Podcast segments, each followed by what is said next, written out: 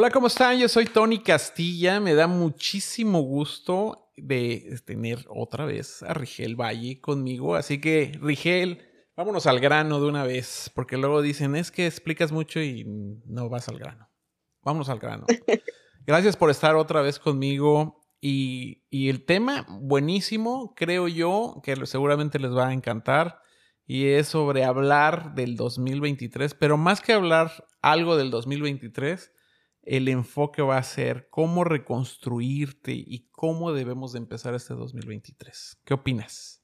Bueno, pues primero saludo a todo tu auditorio, a todos los que nos están escuchando.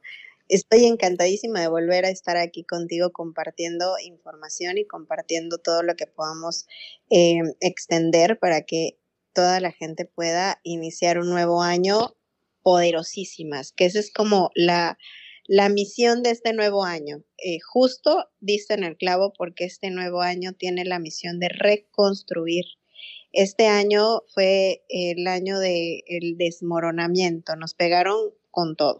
Desde el, obviamente el bicho eh, y toda la situación que surgió, surgió para removernos, para eh, sacarnos de nuestra zona de confort, para decirnos ya es tiempo de volver a estructurar, de volver a, como el ave fénix, de renacer desde las cenizas. Y para poder renacer se tenía primero que caer todo, ¿no? Muchas cosas.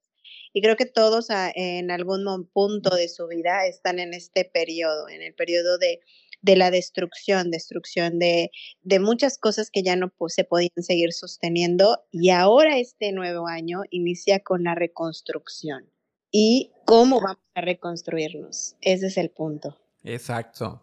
Y bueno, obviamente ese tema de cómo nos vamos a reconstruir, pues primero tenemos que ver qué hay que destruir, ¿no? ¿Qué hay que quitar? Porque no es como que vamos a clásico, ¿no? Allá en México era de que estaba la construcción toda viejita de abajo y luego le echabas un piso nuevo arriba, ¿no? No, espérate, primero darle una arregladita abajo, ¿no? Que quede bien, firme, segura y entonces ya le echas el segundo piso. ¿Cómo empezamos? Y yo quise poner como primer punto la parte de las emociones. Porque actualmente sentimos unas emociones, como pueden ser frustración, como puede ser tristeza, la soledad, la desvaloración y obviamente mucha falta de amor. Aquí es donde queremos decirte, bueno, ok, estoy pasando todo esto, ¿cómo lo voy a transformar o cómo primero lo destruyo que no es destruir, sino es cómo lo empiezo a solucionar y de eso cómo arranco para lo que sigue, ¿no? Sí, exacto. Em, a eso me refería con que nos vienen a mover o que nos vinieron a, este, a, a sacudir un ratito. ¿Por qué a sacudir? Porque para que logres tú ubicar qué es lo que estaba muy enterrado dentro de ti, tenían primero que tenías, o sea, es como la limpieza de la casa, ¿no? Si pasas así como que la escobita por, como dirían, ¿no? Por donde la suegra no ve solamente, eh, pues obviamente vas a remover y vas a, poder estar conviviendo con las emociones que cotidianamente ya te relacionaste con ellas, ¿no? Que el estrés del trabajo, eh, qué situaciones de frustración, etcétera. Pero nos sacuden para que podamos ver debajo de los sillones ese polvo que nadie ve y que ni siquiera tú te estabas dando cuenta que existía, pero que existe y que te estorba para poder reconstruirte. ¿Y por qué? Porque para que pueda entrar luz y para que luego pueda entrar eh, una nueva decoración en tu casita, tienes primero que quitar lo que ya no sirve, sacar los muebles viejos, limpiar a profundidad y luego entonces estrenas. Y eso es justamente lo que sucede con las emociones. Las emociones son ese polvo que está escondido debajo de los muebles con el que vivimos, pero estamos tan acostumbrados y lo normalizamos tanto que no sabemos que hay emociones todavía mucho más escondidas y mucho más metidas en, el inconsciente, que esas son las que necesitamos empezar a, sacudir y a liberar para que entonces pueda entrar lo nuevo y podamos empezar a reconstruir y generar un nuevo ambiente dentro de nosotros. Eh, nuestro cuerpo es, una, es nuestra casa y de vez en cuando hay que dar de mantenimiento y hay que renovarla y hay que ponerle nueva, eh, eh, adornarla de diferente forma para que podamos continuar. Porque cuando no sucede, empiezan a haber estos, estas fallitas en nuestro sistema que empiezan a reflejarse en la salud, que empiezan a reflejarse en el trabajo, que empiezan a reflejarse en las relaciones, que empiezan a reflejarse en todo lo que estamos allá afuera viviendo. Y decimos, ay, es que ando con un periodo de mala suerte, es que ando, eh, no sé, con problemas de salud porque no me he cuidado lo suficiente. Y empezamos a justificar y a justificar, cuando en realidad lo que nos están diciendo y nos está advirtiendo eh, todo es que ya necesitas esa revisión, ya necesitas empezar a, descubrir qué es lo que te estorbó. Ok, entonces desde ahí es donde vamos a partir. Exacto, y aparte, obviamente, una de las cosas que creo que es importante, Rigel, que, que sí toquemos el tema sobre qué es lo que nos va a ayudar o va a detonar ese cambio. Ejemplo, alguna terapia. Obviamente, tanto como Rigel como su servidor hacemos terapias diferentes, unas parecidas, otras no, otras donde a mí me gusta cómo da la terapia Rigel y otras pues yo creo como la doy yo, pero siempre hay como esa parte donde sí hay esas opciones.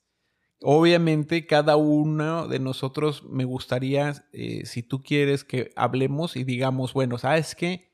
Yo recomendaría en este tipo de situaciones este tipo de terapias. ¿Por qué? ¿No? Entonces, eh, me gustaría, ¿quieres empezar? Vamos a hablar primero sobre cómo manejar ese tema de las emociones que sentimos actualmente, ¿no? Esa, la frustración, la tristeza, la soledad, la desvaloración y obviamente esa falta de amor. Veamos cómo, cómo empezarías con una persona que llega con esas características ¿qué es lo primero que empezarías a hacer? Bueno, lo primerito, lo primerito que tengo que decirles es que todo lo que estamos viviendo en nuestro presente no tiene que ver con nuestro presente, siempre tiene que ver con nuestro pasado. Todos los conflictos que yo veo reflejados en el momento, en el aquí y en el ahora, en realidad tienen una connotación desde nuestra infancia o tienen una connotación siempre en algún suceso que impactó en nuestro pasado. Es decir, si yo tengo problemas ahorita, una crisis en el trabajo, podríamos echarle la culpa a la situación del mundo o a la economía, pero en realidad tenemos que ver con qué nudo, con qué situación emocional tú estás cargando desde tu infancia y hacer esta revisión. Y para ello, entonces, ocupamos diferentes herramientas eh, aprendidas que, que, que sirven excelentemente para poder ir descubriendo la raíz del problema para desde, desde la raíz empezar a sacarla, si no es como la hierba mala, ¿no? La arrancas y si la cortas va a seguir saliendo y saliendo y voy a seguir viendo el mismo conflicto con diferentes eh, representantes y en diferentes situaciones, pero lo vamos a seguir repitiendo hasta que sacamos desde raíz el origen para que entonces se pueda corregir la mente y cambiar la percepción de la situación. Entonces, en terapia eh, utilizo yo la psicoterapia para encontrar ese momento que, que, puede ser en esta vida, inclusive puede ser en vidas pasadas, en regresiones también se puede ver, para llegar al punto, al origen y después de eso hacer una reprogramación. ¿Y cómo se hace una reprogramación? Se puede hacer una reprogramación eh, utilizando técnicas de liberación emocional, eh, o utilizando tal vez una constelación para cuando se trata sobre todo de transgeneracional, quiere decir que tuvo que ver con papá, mamá, abuelos, etcétera, ese, ese traumita o esa situación, se constela, se libera ese nudo y entonces así podemos empezar a fluir de manera más libre. ¿Cómo llegamos a, también a, a, como a la información adecuada y correcta? Utilizando los recursos de un registro de los registros akáshicos, que los registros akáshicos finalmente es eh, como el historial de toda tu historia, de toda tu, tu eh, experiencia energética. Es como si yo tú llegaras al hospital y entonces tienen todo el archivo de todas las veces que te has hospitalizado, cuántas veces te has operado o, o todos tus accidentes y tienen el archivo ahí, entonces podemos consultarlo para ver ahora qué necesitas y para dónde podemos encauzarte. Y eh, bueno, esas son como diferentes herramientas para empezar a, ahondar y llegar a la raíz de esa emoción que en estos momentos estás representando en una situación que te está atorando o que te está causando un conflicto, utilizando muchas técnicas de las que por trabajo. Ahora sí que hiciste una mezcla interesante, ¿no? De todo. Y es que la verdad es cierta, o sea, hay veces que llega una persona y, y tienes que esperar información de para ver cómo empiezas, porque no es como que todo hay un estándar, ¿verdad? No es igual. No es como que llega fulanita y le empiezo por el 1 y llega la otra y le empiezo por el 1. O sea, hay veces que hay que empezar por la, el número 5, ¿verdad? O el número 4. ¿Qué opinas? Sí, porque todos somos tan únicos. Eso es lo que yo eh, explico siempre en, en, en terapia es que no, no, no, no se puede usar un estándar de terapia exclusivo, así, ¿no? Como un protocolo, ok, entonces ahora te sientas y ahora vamos a hacer, o sea, no se puede, todos somos únicos, todos tenemos una perspectiva completamente diferente de la misma situación, porque a eso venimos justo, a mostrarnos eh, tal cual somos y somos energía. Entonces, eh, somos tan particularmente diferentes que que no podemos em, limitarnos solo a, protocolarizar una terapia, sino hay que platicar, hay que conversar, hay que eh, generar esto y de ahí, de acuerdo a ello, entonces utilizamos las diferentes herramientas que tenemos a la mano para ayudarte. Correcto. Fíjate que, bueno, ahora yo voy a hablar un poquito de lo que yo estaría haciendo. Y, y obviamente aquí en este caso, yo iniciaría mucho con el tema de biomagnetismo. ¿Por qué biomagnetismo? Porque normalmente siempre me gusta como preguntarle al cuerpo. Cosa que tú también lo haces de algún modo, no directamente al cuerpo, pero de una forma, ¿no? Eh, a, ese inconsciente o como dijiste, a los registros akáshicos. Yo lo que hago es uso biomagnetismo, ¿por qué? Porque me, he acostumbrado mucho a las respuestas como muy concretas. ¿Cómo funciona eso? Bueno, biomagnetismo se hace un tipo como rastreo, que así se le llama, y se va checando con un movimiento muscular que ocasionas en las piernas. Por eso es de que tú, si se dan cuenta o si ustedes han tenido una terapia de biomagnetismo o han visto, siempre el terapeuta está enfocado en los pies. Entonces, ¿qué sucede? Que hay un movimiento muscular donde se acorta una pierna o se alarga. Entonces, de ahí es como empiezo yo a preguntar. Pero primero lo que hago es pregunto, ¿tu tema es totalmente emociones o tu tema es físico? Fíjate que siempre, por lo regular, como un estándar de, ¿qué te puedo decir? Un 90%, el cuerpo primero quiere sacar las emociones. Por eso hoy quise empezar con emociones, ¿no? Porque así siempre quiere el cuerpecito. Como que quiere sacar esas tristezas, es, no sé, todo lo que andas a veces cargando, ¿no? Yo siempre digo que es como la, bolsita del doctor Chapatín. Sí, así es. ¿Te acuerdas, no? Esa, tú decías, ¿qué carga en la bolsita el doctor Chapatín? Y pues con esa misma agarraba fregadazos a medio mundo, ¿no? Este, pero era lo mismo, porque ahí mismo estaba, y una vez le creo que le preguntaron a Chespirito precisamente, y él dijo, sí, efectivamente, todos cargamos una bolsita como el doctor Chapatín. Y hay veces que esa misma es con la que lastimamos o golpeamos a alguien, porque esa es la parte emocional, ¿no? Lo que, lo que cargamos. Entonces, bueno, hago una terapia de biomagnetismo, ya lo que me resulte, si me dice, bueno, pues si es emocional, hacemos la terapia y lo que hace es que no es que se te vaya a ir la emoción, sino le quitamos la fuerza a la emoción para que ya no te impacte físicamente o se focalice pues algún problema en el cuerpo. Ahí mucho se habla del tema de los focos de Hammer, que es que deshabilita la creación de una enfermedad. Eso es lo que hace el biomagnetismo. Pero ¿qué pasa si... que no solamente se usa en biomagnetismo, también tengo que, meterme ahí. O sea, e, es el, la biodecodificación se utiliza absolutamente para, para muchas cosas más.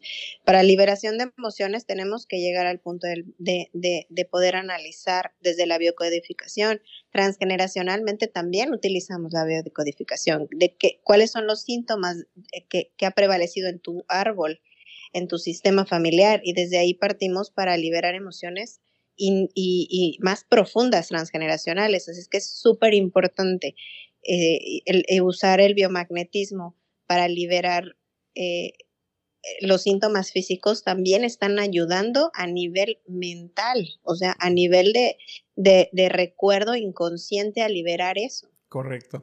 Y fíjate que, pero algo que es bien importante, y tú que estás escuchando este podcast, pon mucha atención. Aquí, ahorita que estamos informando tanto Rigel y yo, qué es lo que se puede hacer, es bien importante que a ti lo sientas. Que digas, wow, me hace clic lo que dice Rigel. Yo creo que esa me gustaría probarla para ver, porque siento que esa es la que me va a liberar. O punto, esta es la que está diciendo Tony, me está haciendo clic. Es bien importante que te haga clic, ¿ok? No es, no es ir a calarle a ver si funciona. No, no, no, no. Todas las terapias funcionan. La decisión es de nosotros y, obviamente el terapeuta hace el 50% y el otro 50% lo haces tú. Y les recuerdo que nadie puede salvarte, solo te puedes salvar tú. ¿A qué se refiere que nadie puede salvarte? A que todos los que estamos allá afuera para poder ayudarte y compartir información, estamos para compartir información, para compartirte técnicas, para ayudarte a que tú sanes. Pero es tu decisión.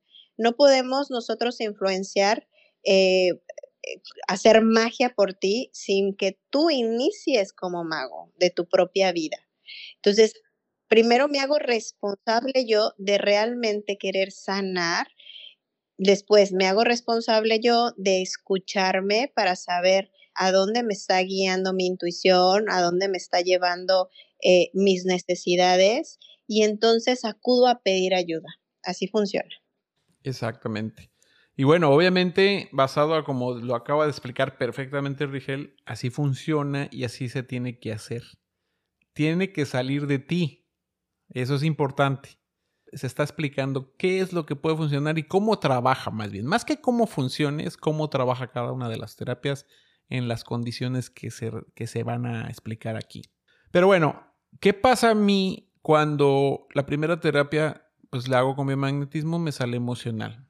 La lógica, entre comillas, de la siguiente terapia ya nos va a permitir entrar al cuerpo para empezar a ver otras condiciones. Pero ¿qué pasa cuando me aparece otra vez emocional? Ahí yo dentro de las decisiones que tomo es, ¿sabes qué? Voy a hacer Reiki suyo porque para mí es importante checar con Reiki cómo está su nivel energético, cómo está corriendo la energía en su cuerpo, cómo puedo yo transmitir de modo de nivelar esa energía que está desbalanceada para que obviamente la parte emocional empiece a tomar su, curso. Puedes ayudar también a liberar, porque a mí, yo, a mí me ha tocado muchas veces, Rigel, que estoy haciendo eh, Reiki y de pronto empiezan a llorar y llorar y llorar y llorar. Y dice, pero es que yo no sé por qué estoy llorando. Bueno, pues deja que, déjalo libre, libéralo, o sea, que salga, que salga, que salga, que salga. Y ahí, entonces, ya para mí es como que hemos destapado lo que estaba tapado, ¿no? Y entonces, eh, al hacer eso, bueno, pues ya sé que ya va a estar bien. Y a lo mejor la siguiente cita ya podemos trabajar con el cuerpo. Eso es como yo lo hago. Obviamente, no sé qué opines. Sí, que, que tienes todísima la razón. No solamente es como tú, creo que todas las técnicas tienen ese poder maravilloso de poder, eh, cuando ya las personas vienen con la disposición y la apertura a sanar, entonces se da esta, esta, esta potencia maravillosa de que podamos tener este contacto con, con, la liberación de las emociones. A mí me ha pasado mucho que de repente estamos platicando, conversando y una vez que yo también utilizo mucho la energía para poder eh, lograr primero desbloquear los bloqueos que, que, nos ponemos como autodefensa a nivel mental y a nivel físico. Entonces utilizo la respiración y utilizo energía para poder desbloquearlos primero y luego con una sola palabra que llegas al inconsciente y, es como como quitar el tapón, ¿no? A una alberca y empieza así como que a desfogar todo, ¿no? Energéticamente. Me ha pasado igual, por ejemplo, cuando eh, se utilizan rituales de chamanería, ¿no? En donde se hacen limpiezas con humo sagrado, etcétera, se hace la ceremonia y en la ceremonia permites te permite sentir, que, que, normalmente esto no te permites. Estás tan, tan en el estrés, en el día a día, en la cabeza, en la mente, que cuando te dicen, ok, presta tantito atención, escucha la música, siente el viento, ponte en contacto con los cuatro elementos, tanto te permite sentir que automáticamente desbloqueas, las personas empiezan a llorar. Y, y, y bueno, pero ¿por qué? ¿Qué me está pasando? ¿No? ¿Por qué estoy llorando si, si esto bueno, porque tenías ahí, no te habías estado permitiendo tener contacto con tu propia energía y te lo permitiste. Y finalmente lograste sentir que allá adentro había algo que te esté estorbando y es que se libera. Entonces es em, súper interesante cómo diferentes técnicas llegan al punto en el que logran tener ese contacto para que tú puedas finalmente liberar lo que no has querido liberar. Ahora sí que flojita y cooperando, flojita y cooperando, exacto. Oye, ¿qué pasa si tenemos de pronto también emociones que se desbordaron de una manera rara y que nunca las has tenido, por lo menos de esa forma, ¿no? Yo creo que ahí sí es como que, ¿qué estará pasando? Pues si yo nunca había sentido estas emociones, yo no había sentido esto otro. De hecho, me ven mi familia, mis amigos raro, como que oye, te noto rara, como que en esta, no estás actuando de forma normal, o sabes que te noto muy agresiva, o te noto muy, no sé, igual también a los hombres nos dicen, ¿no? Dice, oye, como que estás muy serio, ¿no? Como que ahora ya no cotorreas, como que esto, y empiezan a tener unos cambios. ¿Qué harías ahí en ese sentido? Bueno, para empezar, verificar, porque cuando hay un, una transformación emocional. Ahorita, por ejemplo, se está dando mucho los ataques de ansiedad. Es como el, el, el pan de cada día, ¿no? De consulta, ¿no? Entonces, hay muchos ataques de ansiedad que son justamente emociones que no son reconocidas y que las sentimos en el cuerpo como un ataque y el cuerpo se defiende y empieza a generar una disociación entre la mente y, el, y, el, y las sensaciones del cuerpo y la emoción y generamos un ataque de ansiedad estas son emociones igual desbordadas, ¿no? O de repente empiezo a percibir cosas muy raras que no son como normales en mí, como tú decías. Em, y tienen que ver con dos, eh, en mi experiencia, con dos factores. Uno, que finalmente llegaste al punto en el que tu mochilita de piedrita se rebosó y ya no puedes más y se está desbordando. Y ya, pues, momento de realmente enfocarte a liberar todo lo que has estado guardando.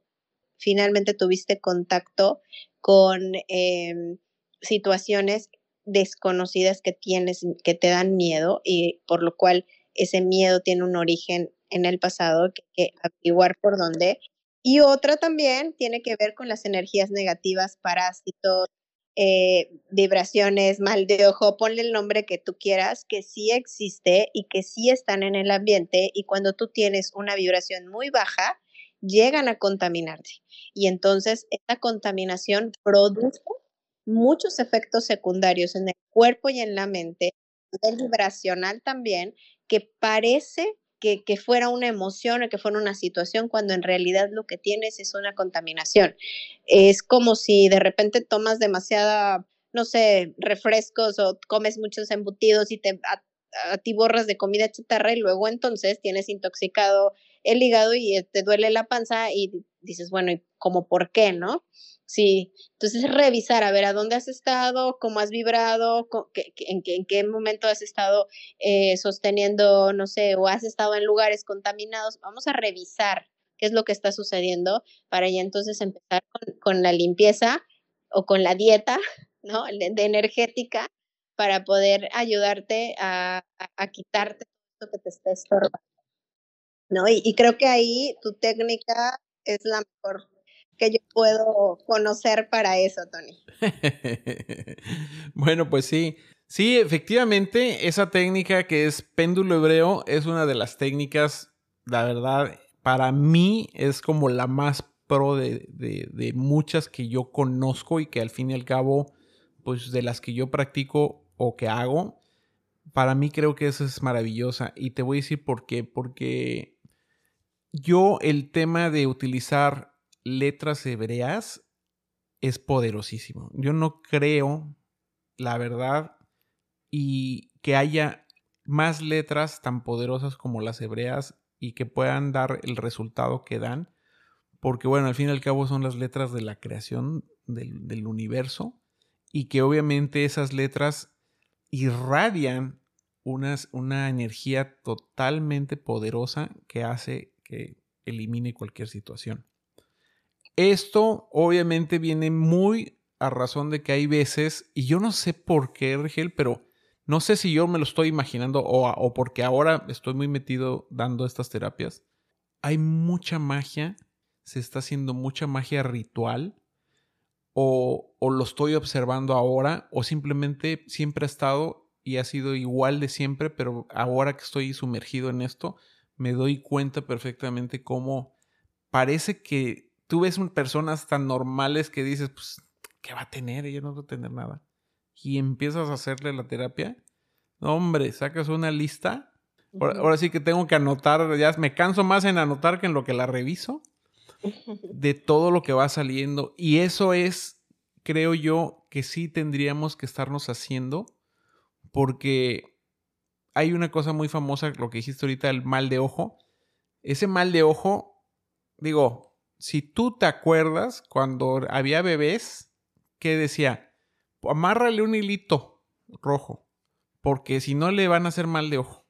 Bueno, en Kabbalah se le llama Blainara, que es, es como decirlo, ¿no? Cuando alguien va a agarrar al, niño o lo que sea, lo que primero que dices es Blainara, que es como eliminar el mal de ojo. Y eso es algo que es bien importante, que hay que hacer y que pues, desgraciadamente lo vivimos a diario. ¿Por qué? Porque muchos estamos en redes sociales. Y hay veces que el tema de que estés en redes sociales a la gente le molesta. Ojo, no precisamente que muestres que tener tantas cosas, sino que el simple hecho a veces de verte feliz o verte rodeado de tu familia, eso hay gente que le molesta. Y desgraciadamente eso crea mal de ojo, crea magia también.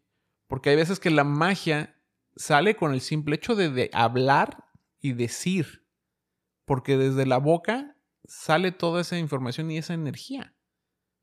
Sí.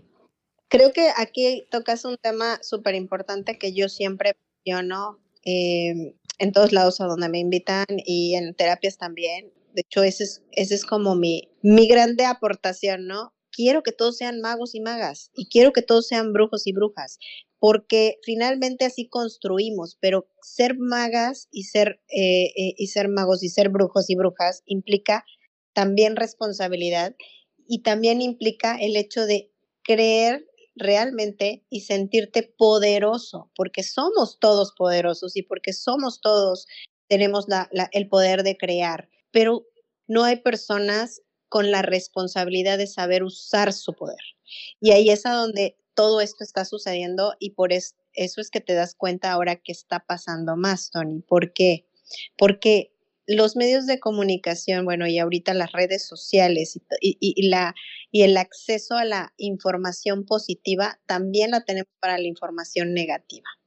Y yo no tienes idea cuántas veces he visto eh, de estos ritual para atraer a la pareja y ritual para no sé cuánto y ritual para... Y yo me pongo a leer y digo, esto es un ritual finalmente para violar el libre albedrío de alguien más.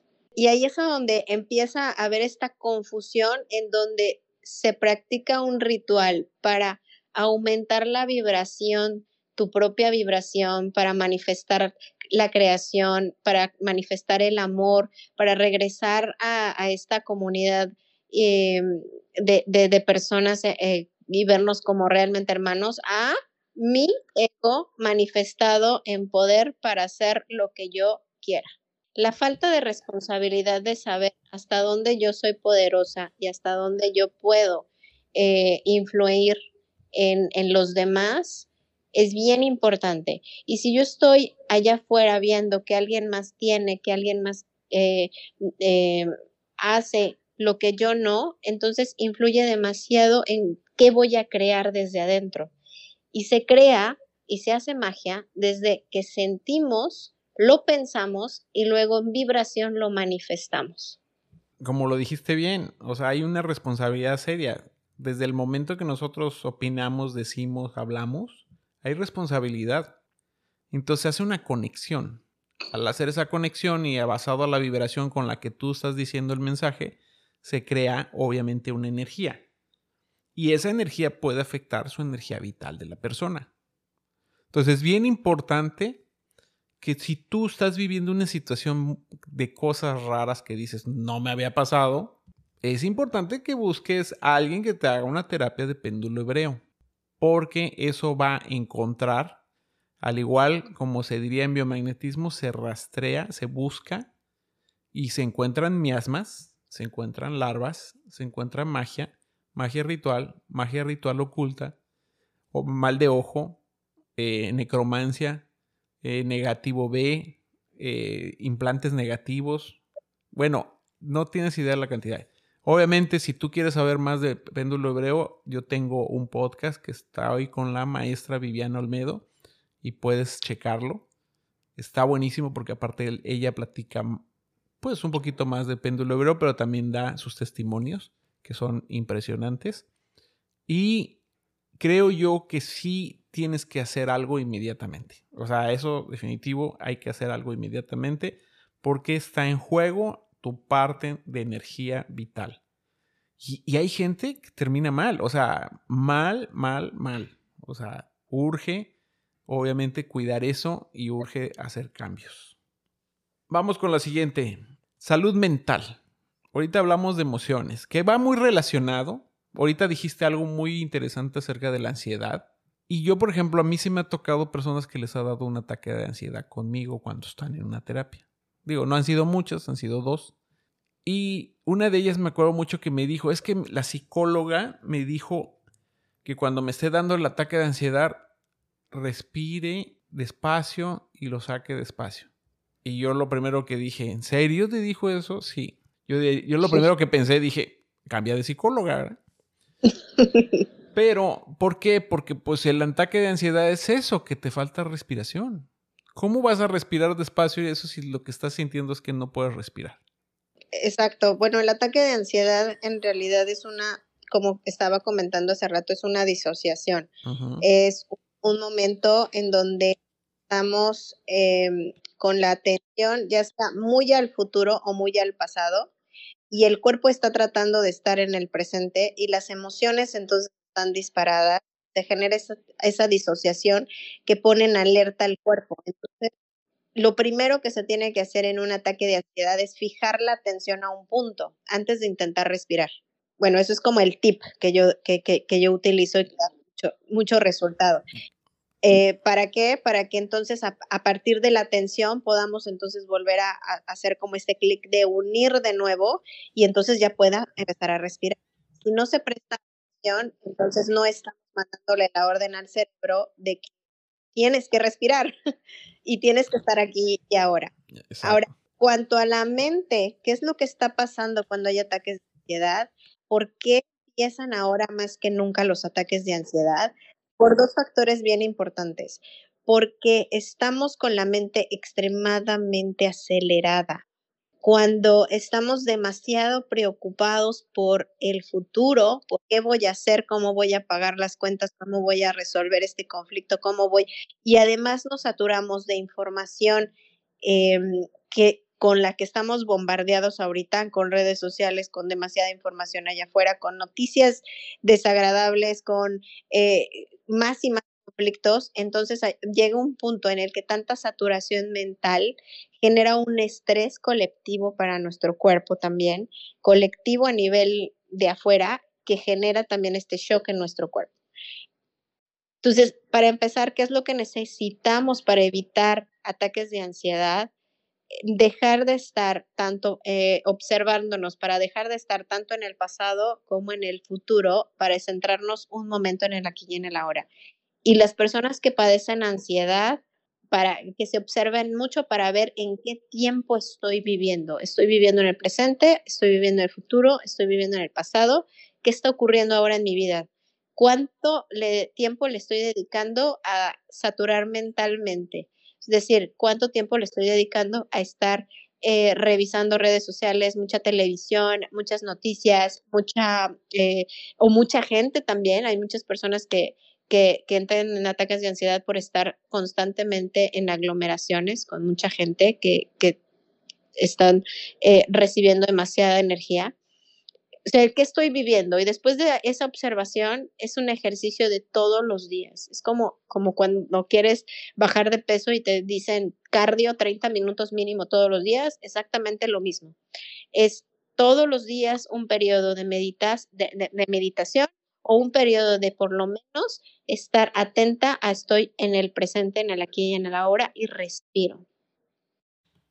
Es, como, es más bien lo que tú estás haciendo aquí es darle ya un coaching ¿no? adecuado de cómo ir trabajando esa parte de, de, la, de la ansiedad, ¿no? Estoy, ajá, bueno, es como un coaching, pero no. Estoy como partiendo de esto. ¿Por qué? Porque esto tiene una connotación mucho más profunda y mucho más en el pasado, que eso sí se aplica en terapia. Es decir, te estoy dando como el cómo tranquilizarte en lo que corres a algún terapeuta a que te ayude a solucionar de raíz tu ansiedad. ok, ok, perfecto. Bueno, yo te voy a platicar rápidamente qué hice yo con ellas. La primera, empieza con el ataque de ansiedad y me dice, ¿qué hago? Siéntelo. Pero es que me está dando fuerte. Siéntelo. No, pero ¿cómo? O sea, el sentir es que te concentres, que realmente estés presente y que lo sientas. Se va a pasar, pero siéntelo. Entonces, ahí automáticamente no le duró, yo creo, ni, no sé, 15 segundos. Y ya se me quitó. Pero es que claro. nunca se me había quitado. No, porque ese es el punto de poner atención. Exacto. Entonces, pon atención. En el presente. Exacto. Pon atención, siéntelo. No tienes que ni que tratar de respirar acá ni nada. Tú siéntelo. Ya la mente te permite observar y decir, a ver, espérate. Ahora sí que me estoy ahogando en, en, ¿cómo se dice? En un vaso de agua, ¿no? Aparte de la ansiedad, eso fue lo que yo hice con ellas y funcionó muy bien. Tuvo unos resultados muy buenos. Pero bueno, también otra cosa que sí quiero tocar es el tema, pues, estrés, depresión, esquizofrenia y sobre todo hay una cuestión también que está dando mucho que es Alzheimer. El Alzheimer y, y, em, cualquier otra eh, evasión, porque para mi, para mi entendimiento es evasión de mi realidad. ¿Ok?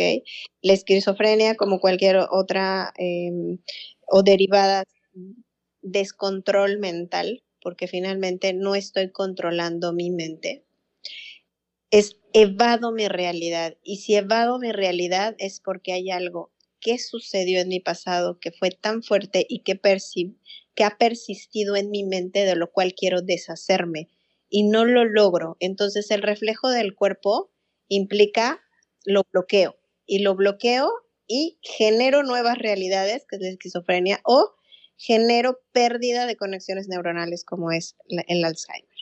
E, en, en, sí, bueno, eso es lo que, lo que yo he visto y, he experimentado con diferentes eh, terapias en biodecodificación y, y, en, y en psicoterapia.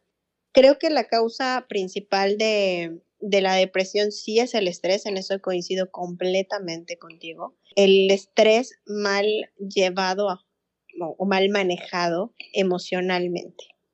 Porque cuando tenemos un shock emocional, nos debería de servir para dos cosas.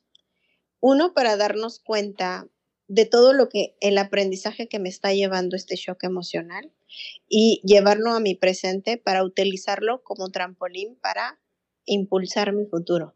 Y el segundo camino que tomamos es utilizo este acontecimiento, este shock emocional, para traerlo a mi presente y anclarlo en estado de víctima. Entonces, cuando estamos en estado de víctima, ya se vuelve y se empieza a presentar cada vez más y más y más profundo hasta llegar a una depresión crónica. Evito tomar responsabilidades emocionales del acontecimiento o de este shock o de esta pérdida o de esta situación y entonces em, para evadir esta realidad y no hacerme responsable porque duele demasiado y no quiero sentirlo, entonces culpo a todo el mundo. Culpo a las circunstancias, culpo a la vida, culpo a, no sé, al, al que, al, al, que me corrió, al jefe, al, a la mujer, a la suegra, culpo a todo el mundo, no me vuelvo responsable de mis emociones para que no me duela. Y esto hace que entonces me sumerja en el estado de víctima de todo, de todas las circunstancias, de todo el mundo, de todas las personas. Y no utilizo esta herramienta para aprender y por lo tanto no puedo utilizarla como trampolín para salir. Al contrario, me voy sumiendo cada vez más. Si pudiéramos nosotros entender que cuando tenemos un conflicto emocional, una pérdida, una tristeza, eh, bueno, una ruptura, algo que, que nos duele demasiado y tuviéramos esta información de cómo poder realmente sentir esa emoción y darle liberación y después reflexionar en qué me llevó y a qué aprendí y entonces en qué puedo utilizar esta información para que yo pueda avanzar, no existiría la depresión ni el estrés tampoco. Pero nos encanta ser víctimas, nos encanta no ser responsables, nos encanta no sufrir. Sí, el tema del, vamos a, a quién tenemos, a quién podemos culpar. Por ejemplo, el, culpado más culpado de todo el mundo mundial es el tráfico. ¿No? Oh, por supuesto. o sea, el tráfico ha recibido culpas de toda la vida. O sea, ¿por qué llegas tarde? ¿Por culpa del tráfico? ¿Por qué no eres feliz por culpa del tráfico? Y además, porque todos manejan mal menos tú. Exacto, sí. Todos ¿Por qué chocaste? Pues culpa del tráfico y gente que no sabe manejar ahorita la parte de estrés de ahí también surge, ¿no? Porque empiezas a estresarte buscando culpables, pero no yo, no tomo mi responsabilidad de eso. Exactamente. O sea, ¿qué es lo que, si, si ya me pasó una vez, si ya, ya vi que a las 5 en punto el tráfico está terrible, ¿no? Pero vuelvo otra vez a salir tarde y otra vez me vuelvo a tocar el mismo tráfico y entonces sigo culpando en vez de decir, ok, ¿qué estoy haciendo mal? asumo mi responsabilidad. ¿En dónde estoy yo mal? Voy a, voy a revisar todo mi día y voy a ver en qué punto me equivoqué. No aceptamos esa parte de me equivoqué, es, híjole, lo más difícil y es lo que más en terapia utilizo. A ver, la mente se equivoca y se puede corregir, pero ¿en dónde te equivocaste? ¿En dónde mi mente se equivocó y empezó a tomar una perspectiva negativa del asunto? Entonces ahí voy a poner el foco y voy a hacer esa revisión. Correcto. Y lo utilizo esa responsabilidad para transformarla. ¿no? Entonces, ah, ya revisé mi idea y me di cuenta que es que mi jefe me atrasó.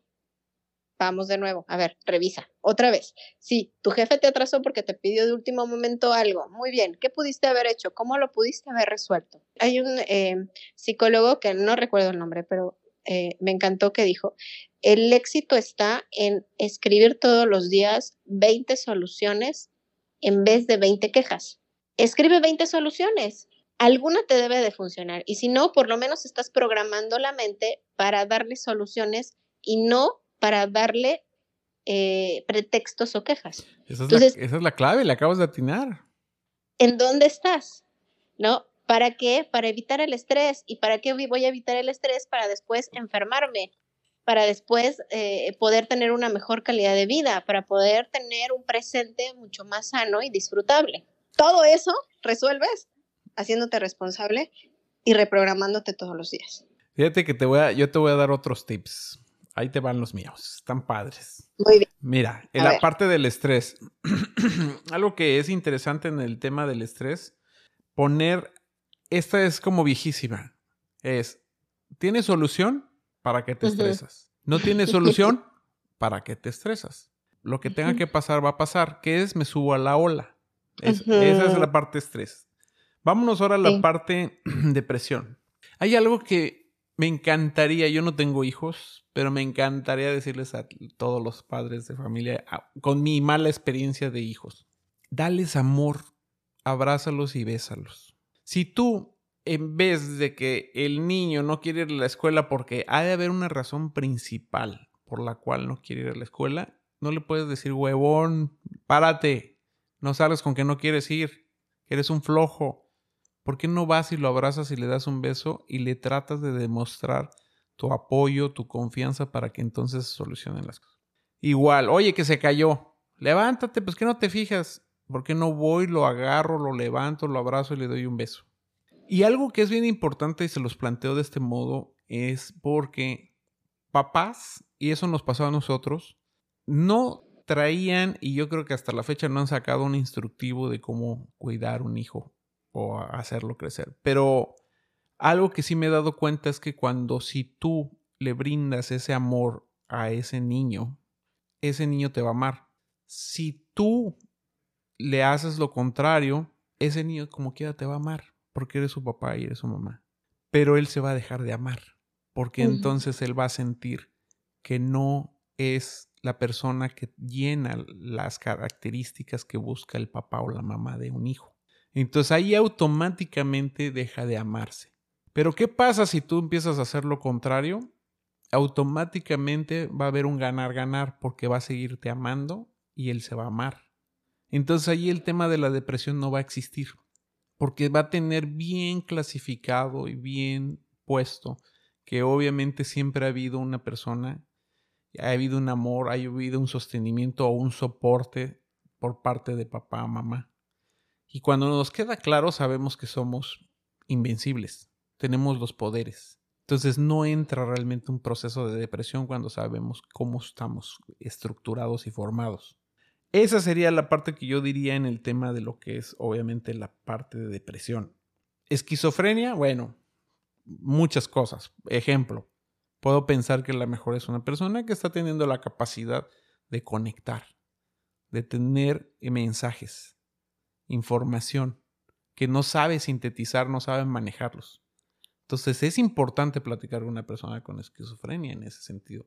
Ese, estoy hablando de un lado eh, más energético, espiritual. No me voy a meter en temas psiquiátricos ni nada porque no lo sé. No soy médico, no soy psiquiatra, no soy psicólogo. Pero las personas que yo he visto, he tenido esa conversación y muchos tienen una capacidad de conexión una clarividencia impresionante, pero que no lo han sabido dirigir y entonces pues el, pues el resultado es, tiene esquizofrenia. Pero también hay veces que no es, no es esa conexión espiritual, a veces es una conexión rara. Entonces ahí entraríamos en otro ámbito, que es un ámbito donde mejor hay algo maligno que está entrando y que está lastimando o que lo está obligando o que está tratando de hacer otra cosa. Yo lo veo de ese lado, pero en lo personal creo yo que sí sería importante tener una conversación, ¿no? Directa. Y bueno, rápidamente con Alzheimer. Alzheimer tiene que ver mucho el tema de la relación más de alimentación, pero eso lo vamos a ver, o más bien, lo vamos a platicar este, el próximo podcast, porque, Rigel, esto es muy largo, un podcast no nos va a ser suficiente. Ahorita lo que dijiste de Alzheimer me gustó mucho porque es muy de biodescodificación. Pero no sé qué opines, qué otras opciones podríamos tener para este tipo de condiciones.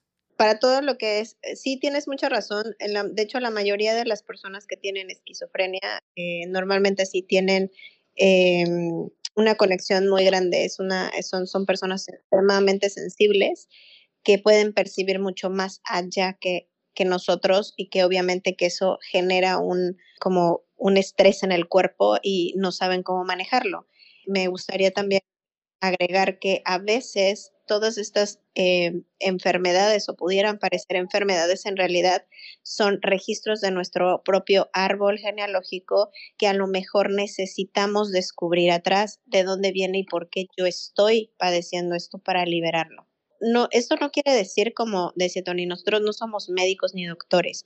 Nosotros utilizamos herramientas del ámbito del estudio psicológico con bases psicológicas, pero finalmente con la parte energética para ayudarlos a sanar. Finalmente, esto no es como la solución cuando ya está muy biologizada un síntoma, es decir, muy biologizado quiere decir que ya se detonó en el cuerpo.